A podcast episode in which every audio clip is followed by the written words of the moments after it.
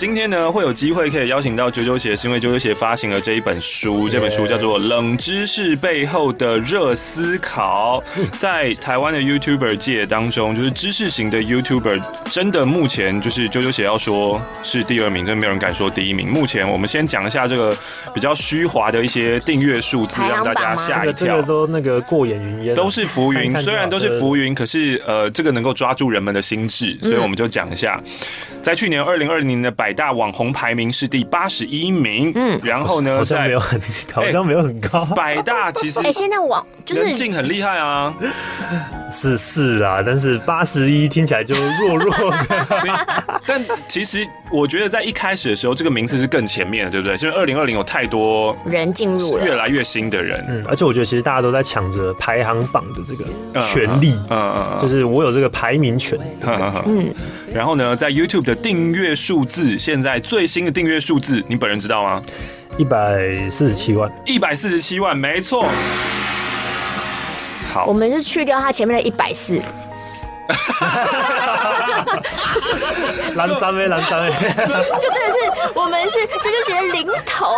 这么可怜的事就不用讲出来了吧？我只是想要，如果大家喜欢这种数字的较劲，就让大家知道一下那种感觉。哦，就是我们在 YouTube 界的差别，因为可能真的很多族群他就是只听广播，他没有接触到其他的，所以他不理解他背后那个强大的数字。哎，这刚好也就那我们就顺便问一下这第一题好，因为其实你看在 YouTube 上面的这个平台有一百四十七万，可是转换到另外一个平台，在 Facebook 的时候，哎，七就不见了，就少变，就变只剩十四万，然后再换到 IG，哎，又变八点五万，所以不同的平台的确是不一样的经营方式，对不对？对，因为我这个人就是不太。擅长跟别人分享自己的私生活，然后或者是发一些呃刷存在感的文章，我觉得有点占用大家的版面。我自己这样觉得啊，虽然说我经纪人一直跟我说，你赶快给我发，人家追踪你是要看这些东西，你为什么不发？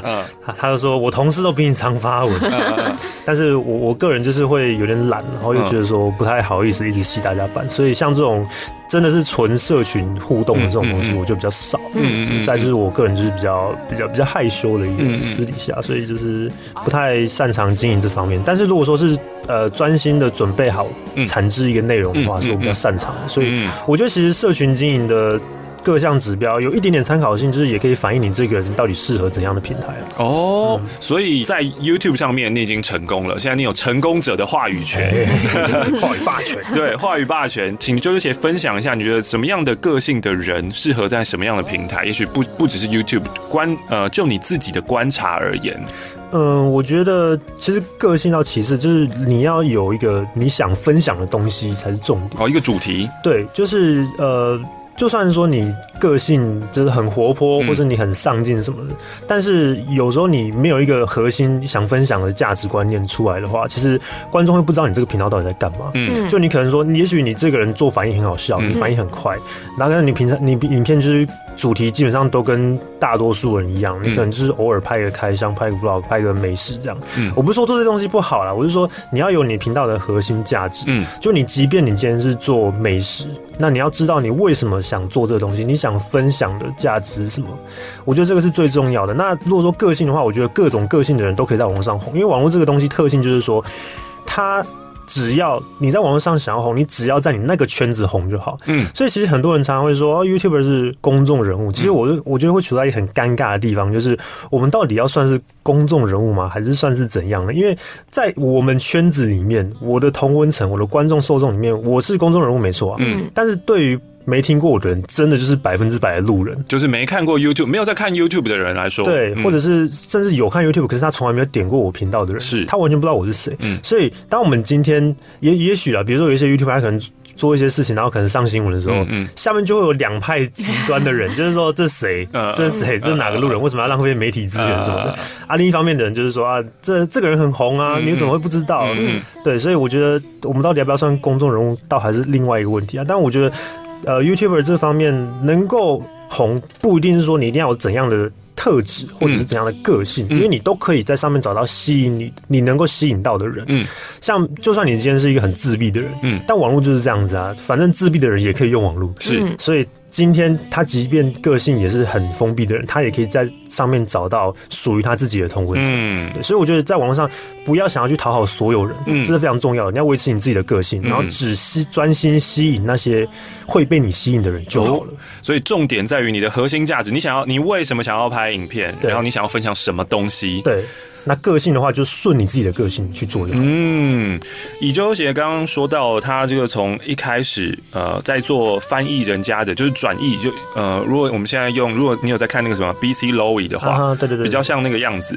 然后影片点击率都很好，但是在那个时候，嗯，YouTube 还没有开盈利，对不对？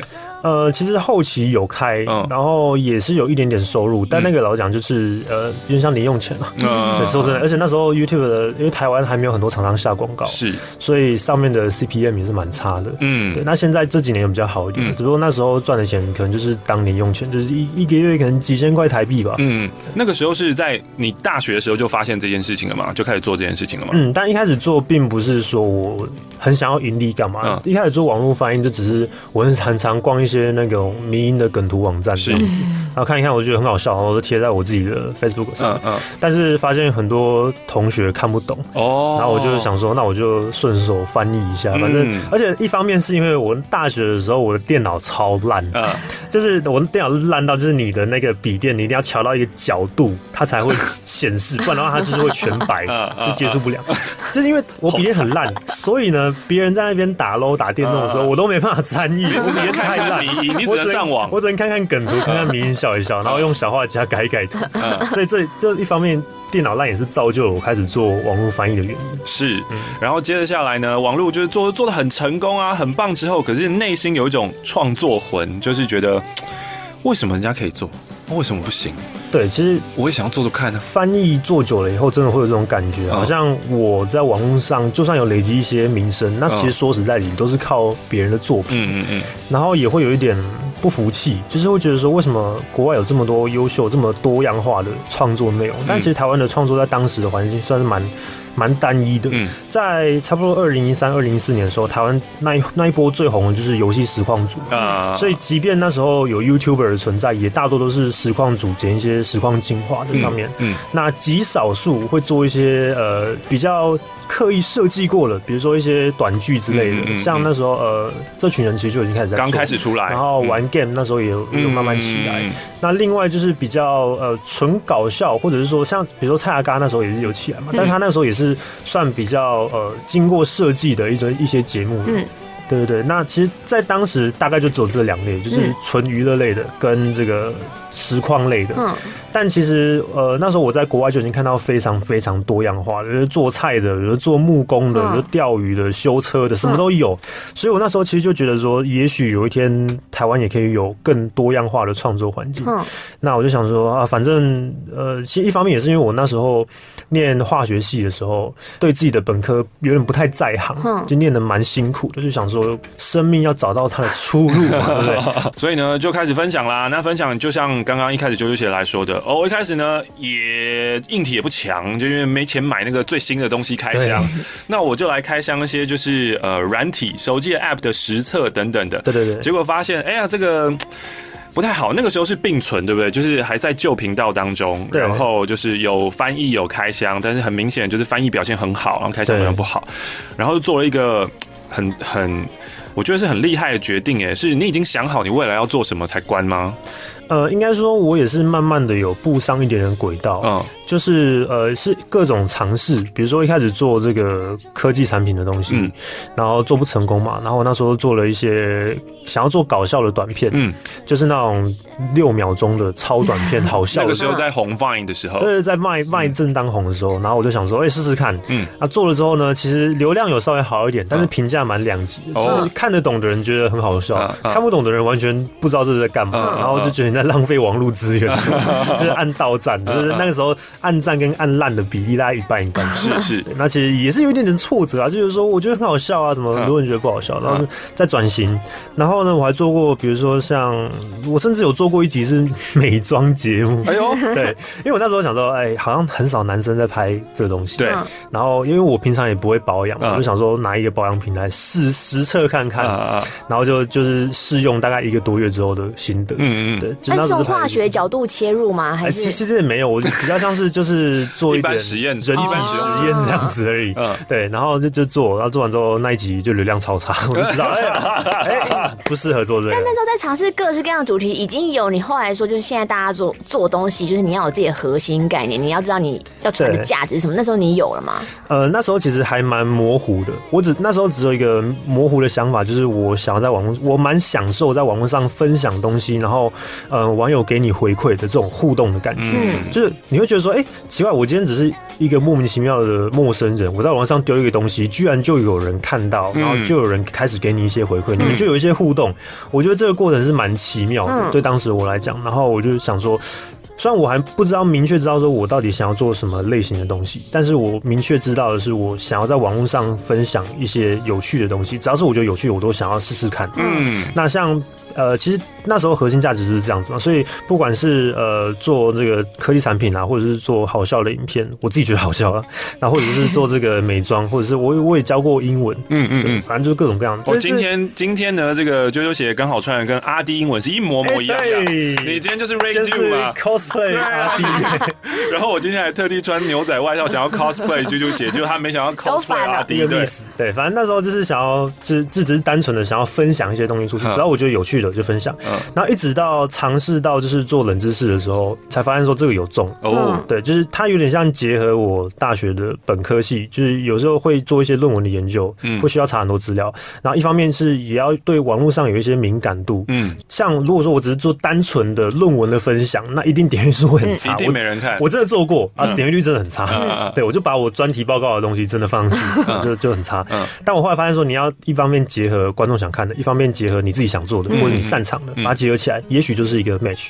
对，所以到那个时候我就确定，好，这个 OK。那慢慢的就就知道说有一点方向了嘛，嗯，所以我才决定把那个原本的翻译的东西就全部都砍掉。哦，想说决定全部都做自制的内容。嗯嗯嗯。其实还有另一方面的考量，就是法律的问题，因为它毕竟是别人的东西，所以我想说，既然我已经决定要做创作，这个东西就不能留。嗯，对，一方面是法律的问题，再来就是我也要学着要尊重其他创作者嘛，人家已经有在 YouTube。上面放了，那我就绝对不能在上面充。可是从开始这个频道不断不断成长之后，你怎么发现你的频道影片的那个生命周期？你是从哪里，或者从后台的哪边？有没有什么关键指标让你这么觉得？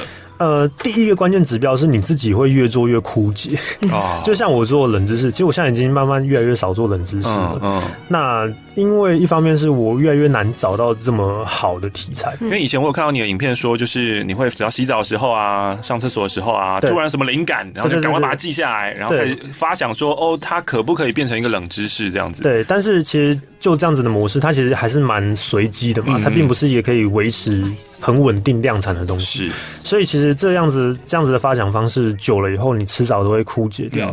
那这个时候你就第这第一个警讯就出现了，就是你自己本身对这类型的东西就会开始枯竭。嗯，然后第二个就是你会发现你的内容开始有点重复到，嗯，然后观众的反应也会慢慢的下降，因为其实观众。都会有一点，就是耐心慢慢都都会被消磨掉。就即便你这个这个主题再怎么样的受欢迎，嗯，刚推出的时候超红，但是大概我我自己经验大概半年之后吧，嗯，观众其实就会慢慢的那个热情就会慢慢的消磨掉。哦，对，所以其实我现在变成说，我只要想到一个新的系列或者新的题材的时候。一方面是很开心，一方面是又很难过，就想说这个题材太快难过了吧？大概半年之后哦，又会没了，就要再想下一个。嗯，对，所以其实就我觉得 YouTuber 就是一个一直要一直烧脑袋的一个行业。嗯，那曾经做过这一些，不管是包括之前的冷知识还是什么生命周期，已经算是走到末期的系列。嗯，未来它有没有可能再度的？就是受到演算法的喜爱跟青睐呢？嗯，其实我觉得我现在已经不太会追逐演算法这个东西，因为它其实有点太虚无缥缈。嗯，你听很多创作者在讲演算法，其实我听到后来我都觉得那个很像古代那种算命仙这种，看我知道观星象，还是观星象，或者是 看那个什么龟壳稍微稍微裂开在那边解读，你知道吗？就我我觉得到看到后来，我真的已经对演算法我已经不太会去 care 它，反正我就是专心做好我的东西。那、嗯、演算法有推就推，嗯，而且我发现其实你只要有一定的观众的基础量之后，然后大概。前面第一天，观众有接受到的观众，他愿意去分享你的东西，嗯，他基本上就会自然滚雪球起来了。哦，对，所以并不用太担心，就是说现在演算法最流行或者是怎样的趋势是最红的，嗯，你就要去追。反而是你专心做好你的内容，然后把你的群众慢慢的养大。嗯，然后当你今天真的有一个。重磅的作品出来的时候，这个有重，在你的社群里面有重的话，他自己里面的人就会去分享。对，像我像我做那个，最近我做一个那个什么同声端火锅的冷知识，啊。这个东西就是它蛮重我以前的冷知识的观众的东西，是。然后呢，他又我说真的，那个东西我真的资料查超级久。啊，就我大概我大概查了整整两天的资料，啊，就是一直去找出到底有什么东西可以讲，嗯，真的是很很认真在做这个。那其实做这个当下，我并没有去 care 说这个是当下最夯的迷因，或者是说这是演算法喜欢的东西，我都没有管它，嗯。因为而且其实如果说我真的要贴近演算法的话，我那支影片应该要再更拉长，要做到八分钟以上哦、嗯。但我其实那支影片好像才七分多钟对吧？就差一点。对，那我就专心做好我的东西，嗯、然后它在我的这个小社群里面有滚起来之后、嗯、，YouTube 演算法就会帮你推出去。哦、嗯，所以我觉得现在已经不用太担心，就是说呃，因为演算法的最新趋势啊，或者你说图、你标题要干嘛？我觉得专心做好内容最重要。好，内容就是王道。今天呢，我们邀请到了啾啾鞋，在台湾的 YouTube 分享知识型的内容。然后呢，订阅数已经即将迈向一百五十万大关。他发行了最新的书，这本书叫做《冷知识背后的热思考》。啾啾鞋在一开始做频道的时候，因为刚刚说自己也摸索了很多。那你在一开始的时候有一个施法对象吗？有一个追逐目标吗？呃，其实最最一开始，我真的转做就是大家说知识型内容的时候。嗯我施法对象其实是中国那边的一个一个网红，嗯、叫罗振宇哦，罗胖对罗胖，他的逻辑思维节目。你如果回去看我早期的那个揪来聊聊的系列的话，嗯、你会发现那个场景跟连字幕的那个方位都是一模一样，嗯、就是在左下角。嗯，对。然后其实做久了之后，我就觉得也是要融入自己的风格。嗯嗯。然后那时候我其实其实除了看他的节目之外，更多看的是欧美的创作者，所以我那时候的剪辑变得有点融合欧美的剪辑方式，但是又有点像是逻辑思维的内容的取向，嗯，就是用这样子的方式去 remix 吧，嗯嗯，就是慢慢找出自己的方向，嗯嗯。所以刚刚呢，我们提到了，就是你要做一个 YouTuber，然后你的系列其实有生命周期。会不会担心，就是当你换主题的时候，然后观众会有不习惯的，比如说冷知识，然后跳废片的时候，嗯，那会不会就是会担心说啊，糟糕，那个。进来我的频道，新的观众或者现在的听众不认识啾啾鞋的，然后点进去会发现哦，好多哦，什么纠读，然后又有什么又有什么又有什么，嗯嗯，所以我觉得这个系列你把它分清楚，嗯，然后呢，呃，其实其实随着频道越来越大，你会发现本来就不是每个人进来，然后每一支影片都会看了，嗯，就也也许你今天有五个系列这么多好了，嗯、但是。一个人他订阅你频道，可能就是看那一个系列。那其实你就把那个系列做好就好了，你不用去讲说你呃每一支影片都一定要否你这个频道的所有的人。嗯嗯，因为其实人都来来去去的，所以你不用去讨好所有人，也不用去讨好你订阅者里面他们想他们真的想要看什么东西，你不用特别去为了他们去迎合。我觉得你要还是要去回归到你自己，就是你真的想要分享，这是最核心的。因为其实我觉得观众在影片都看得出来，嗯，你对你分享的东西是有没有热情，然后有没有信的，嗯，其实如果说你今天假设好了，你做一个影片，或者比如说我，假如说我有一天转居幕后，嗯、我专门写稿，嗯、前面请一个正妹，嗯嗯，然后他还念他还念我的稿来来拍，那。当但也许点击率比较好，但是但是观众就可以明显看得出来说，这个他只是念稿对不对，嗯，然后其实背后有一个团队，其实观众都看得出来。那我觉得作为个人创作者的话，我觉得你的个人魅力很大的程度也是来自于你对你自己的内容有没有自信，嗯，你对你自己的内容熟不熟？所以呃，我会蛮鼓励，就是你从头到尾，至少一开始的，嗯，从头到尾都自己先包办，嗯，那等到你真的工作量大到一定程度的时候，你再慢慢的把一些细项工作。发包出去这样子。那如果前面一直展现热情、展现价值、很努力，觉得很棒，然后工作量始终大不起来，工作量大不起来，应应该这个是应该这个是常态吧？对，对，就是很多人呃，我我很有热情，我也想要分享，然后我也有自己想要分享的东西，有核心了，有刚刚你说的，然后我对这个东西也很有热情，也很努力的去学习，包括剪辑啊，然后甚至追远演算法都做都做，可是我就是。我就是没有那个气，就是没有起来，嗯，那怎么办？嗯，所以，所以我也不太建议大家一开始就全职，嗯，来做这件事情，嗯、因为其实风险真的是蛮大的，而且我老实讲，YouTuber 要。成功其实很大程度是靠运气的。嗯，就像我这样子的东西，好，假设我今天在二零二零年开始投入做，我真的没有自信我可以到现在的程度。说真的，因为其实越后面的进来的人，他面对的环境是越竞争的。嗯嗯，你早期的人，你拍一个开箱，拍一个拍一个吃东西，就很多人看，因为那时候内容很少啊，大家没什么得挑。但是现在越来越多越多东西可以挑，那同样类型的东西。大头都大，就是头部们，他们都已经做到顶尖，嗯、然后又个人魅力又好笑，又有熟识的观众，又有资金的优势，又有制作上面的成熟度。嗯，你怎么跟他比？所以唯一跟他比的就是你的独特性到底是什么？嗯，当你今天发现说你该做的都做了，你最后一步你就思考说那。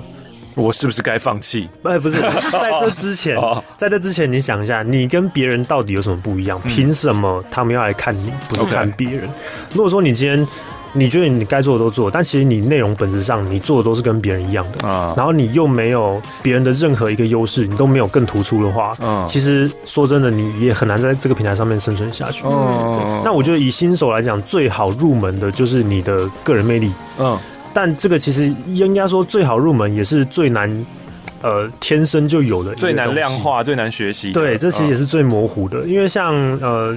前阵子应该说几年前吧，爆红的那个很爱演，嗯，他们其实那个时候也环境就已经也蛮竞争的，嗯，但是他们爆红的点就是他们的人格魅力也是蛮好笑的，嗯，然后而且而且其实他们已经在之前努力了好几年，也是到最后才终于找到一个呃比较明确的方式，嗯，去操作。所以当你今天真的已经觉得你什么事情都尝试过了之后呢，你就回头想想看，那你这个人的特色到底是什么？嗯，那也许也许。有些人他真的就是技术能力很强啊，比如说他一开始就是专业摄影师，嗯嗯，那你在专业上面把它做到极致之后，也许你可以用专业的方式去吸引别人，嗯，就也许你你在最一开始的时候，你想要找那个突破点，你不要去急着说我每一样都要做到，因为你就会变成一个很平均的、很普通的 YouTuber。把所有的力量集中在你的一个指头上，或者拳头上。我的英雄学院，这个节奏带起来。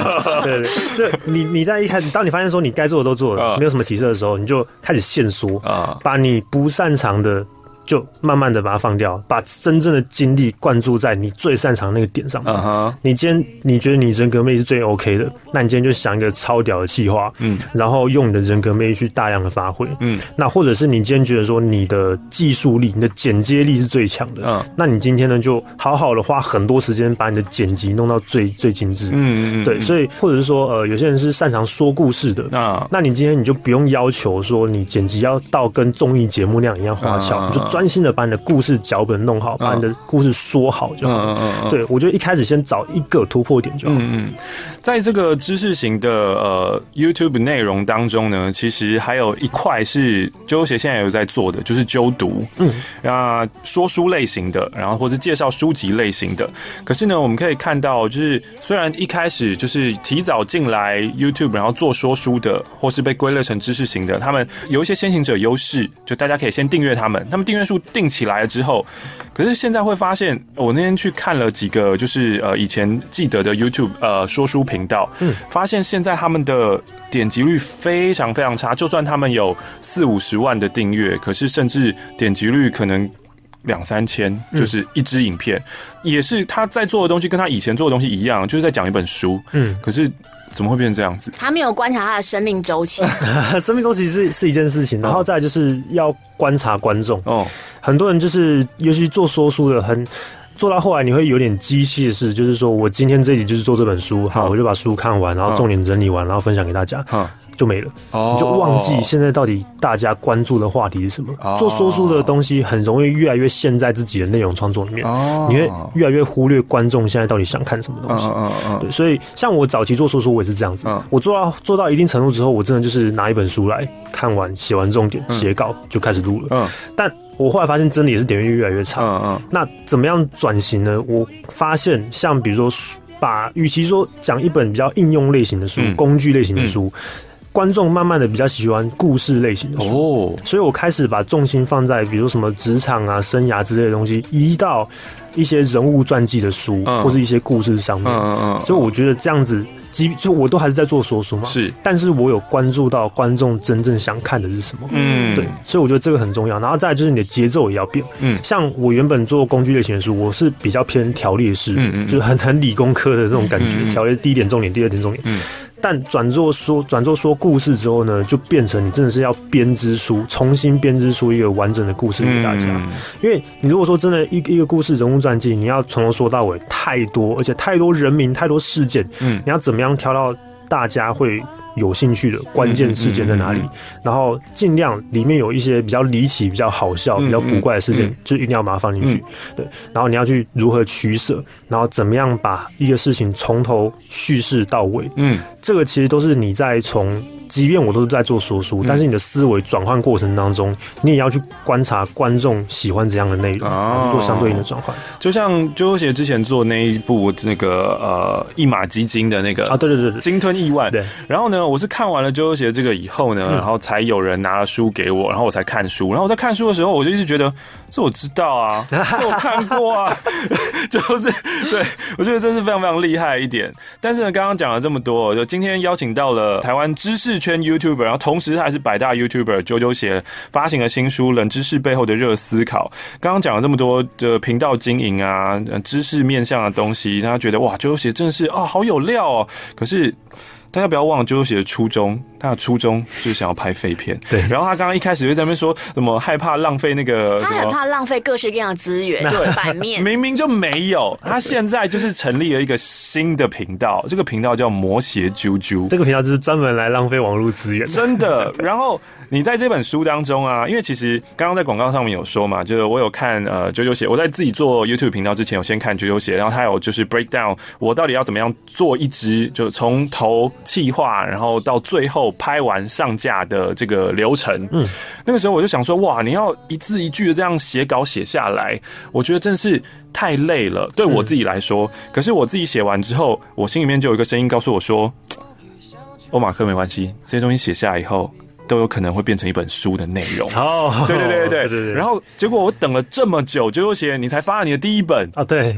然后里面也没有用你的影片之前的稿子或什么之类，就或是比较少啦，这样子。对啊，因为因为我觉得。既然我都拍影片了，我书就不要放同样的内容，不要浪费大家时间。哦，又是又是不要浪费大家时间。好好，真的，我这我你你只要越讲一次，我就越想要叫大家去看《魔鞋啾啾》。你是多么浪费人家的时间？没有，因为因为像我写这本书，我也是写超久。嗯，其实我大概前后写了两年吧。嗯，然后有一其中一我也不会演，有一部分的篇章是我比较像是用对谈口述的方式，嗯，全部都把我观念传达出来之后，然后请那个编辑帮我重新编写，嗯，用这样的方式才。好不容易用用爬的穿过最后的终点，把这本书给写完，是。拖稿拖很久啊，其实也是有严重的拖延症。所以编辑愿意等你两年哦，这也是了不起哎。对，然后就然后刚好遇到疫情，对，书展取消，哇塞！说到这个出书这一件事情，然后我在读这本书当中的时候，也发现，呃，啾啾鞋，你有讲过你在其中有一个很大的转折点，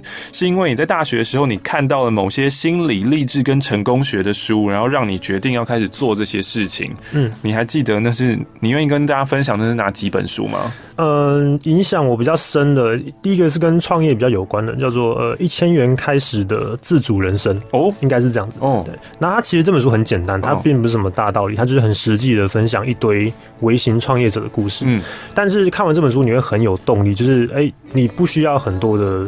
资金很多的什么大型的企划，准备一堆简报，还要 pitch 什么东西的，不用，你就是小资金，然后从你有手手边的资源开始，能做的就开始做。嗯，其实这个这这有点鼓励到我，就是我那时候也是想要开始经营 YouTube，、嗯、但是我也是觉得说要跨出第一步很困难，好像我就应该要去买一个专业的相机、专、嗯、业的录音，然后呃专业的灯光，然后一开始就要弄得很好，这样才不会丢脸。嗯嗯嗯、但是我看完那本书之后，我就觉得说。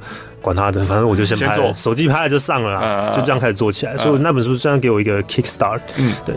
然后呃，如果说成功学的书的话，其实看到后来真的是千篇一律。对，那其实我觉得你就看一本就是《思考致富圣经》，对，应该很多人都知道了。反正就是你这你基本上只要看到成功学相关的东西，都是从那边出来的，就是最最终都是导到那一本书。所以我觉得，好，你如果真的要看成功学，你就看完那一本就好了。因为成功学的书看多了之后，你会陷入一个就是我非常。非常的有动力。的不知道要干嘛哦。的一个境界，对，就是你其实没有什么明确目标，你只是充满动力，然后你不知道你要干嘛，所以我觉得那种书也不要看太多，OK，看一两本就好。嗯嗯，所以这也是很多现在网络上大家说哦，心灵鸡汤不能喝太多，对，喝太多的话其实呃也不太好，对，你就有需要的时候再喝就好。重点是要去做啦，所以真的也是磨了两年，然后才出来这本书。那这本书有一些呃主要的篇章在讲说，我要教你怎么样把资料整理起来，嗯，然后辨认一些资料的正确性，嗯，之类，就有点像是我做频道的技术经验的总结啊，嗯，对，这样我觉得这这其实算是一本工具书。我觉得你就看的时候，你就直接挑里面你觉得对你有帮助的，嗯，一些，因为我这本书是用有点 Q&A 的方式，嗯，你就发现说，哎，这里面哪些问题是你现在也有的，你就翻到那个篇章去看一下，这样就好，然后就把它放回书架啊。有一天你又有一些疑问的时候，你就打开来看，嗯嗯嗯，这样比较不会浪费大家的时间，又不浪费大家的时间。那最后最后，我就是想要问，为什么突然想要开一个魔鞋九九？你你你那个不想浪费大家时间的，因为其实这样听下来会觉得啾啾鞋是一个很分裂的两个人。一方面就是我先帮你都整理好了，然后就是一本书帮你就精简浓缩，花很多很多的时间跟心力去写稿，然后写出一个变得很好的故事，然后讲给你听。因为我不想要浪费你的时间。可是另外呢，我又成立一个超级浪费你时间的频道，然后我不知道在干嘛。呃，有时候只有几秒钟。然后 为什么会想要成？成立魔鞋啾啾，我觉得阴阳调和吧，就是一方面是觉得也是要有一点让观众看到比较不一样的面相，因为其实我觉得我的频道都太呃面相太单一了，观众看到我的时候都是我已经准备百分之百好了，嗯，然后呢把我要都要做的东西都精简整理好呈现给大家，嗯，其实观众很少看到我的人格。啊，然后我就分裂出一个人格给大家看，对，然后再来就是呃，我觉得那个其实那个频道对我来讲也是一种舒压，嗯，对我自己个人而言，我觉得。做那个影片很放松，然后看到大家被浪费时间的愤怒的留言的时候，我有一种很开心的感觉。对，因为这这个是刻意浪费大家的时间，是这个我觉得就这是一门这是一门艺术。哦。因为像六秒钟的短片，但是我每一支影片可能续看率都是一百五十趴左右，是。就是续看率重看，对，大家都是疯狂的重看，对。对，所以我觉得。真正要浪费好，我既然要浪费他的时间，我就故意去浪费他的时间。嗯，嗯，不是说我在专心做某件事情的过程当中不小心浪费大家的时间，他浪费你两倍、三倍。对，这样子就太浪费时间了。所以，我如果说要做这个东西，我就专心做。而且，其实你会发现，当我今天魔鞋啾啾更新频率高的时候呢，其实代表什么？代表我的主频道在脱稿。哦，就是我好像没有什么没有什么好的主题，哎，那我就来做一下魔鞋啾啾。这其实跟我书中有提到一个，就是叫结构性拖延。是对，就是当你今天有拖延症的时候，你要怎么样？至少利用一下你拖延掉的时间的剩余价值，就是去做另外一件还是有点价值的事情。但是你可以去享受那个过程。所以当我今天主频道哦没什么灵感，不知道做什么时候啊，做一下魔鞋啾啾啊，魔鞋啾啾没什么灵感的时候，我回来做主频道。这个你有学起来吗？哦，我我我不是就是有两个频道吗？对啊。哦，对啊。哦，所以我现在就是也是有一点点这种感觉，啊，对啊，也是有点这种感觉。然后有时候会觉得我自己在瞎忙什么，嗯，干嘛为了两个订阅数这么低的频道瞎忙这样？不要这样，不要为了数字那个。是是是是是是，今天真的很开心可以请到魔鞋啾啾来到，有意思，就是啾啾鞋啦。那也很开心，就是终于两年，然后把这本书精炼出来。呃，在整理资料方面呢，如果你还是不太习惯看书的话。其实这本书里面有讲，啾啾鞋自己也不是一个这么多热爱阅读的人，也是慢慢慢慢培养起来的，对啊。那另外呢，其实啾啾鞋也有自己的线上课程，也是直接在教你怎么样整理资料的嘛，对不对？嗯，但是内容其实跟书是没有完全不一样的。嗯嗯嗯，所以大家也可以在好好上面可以看看你熟悉的啾啾鞋，教你怎么样整理资料。今天我们要感谢啾啾鞋，谢谢，谢谢顾问。现在变顾问角色。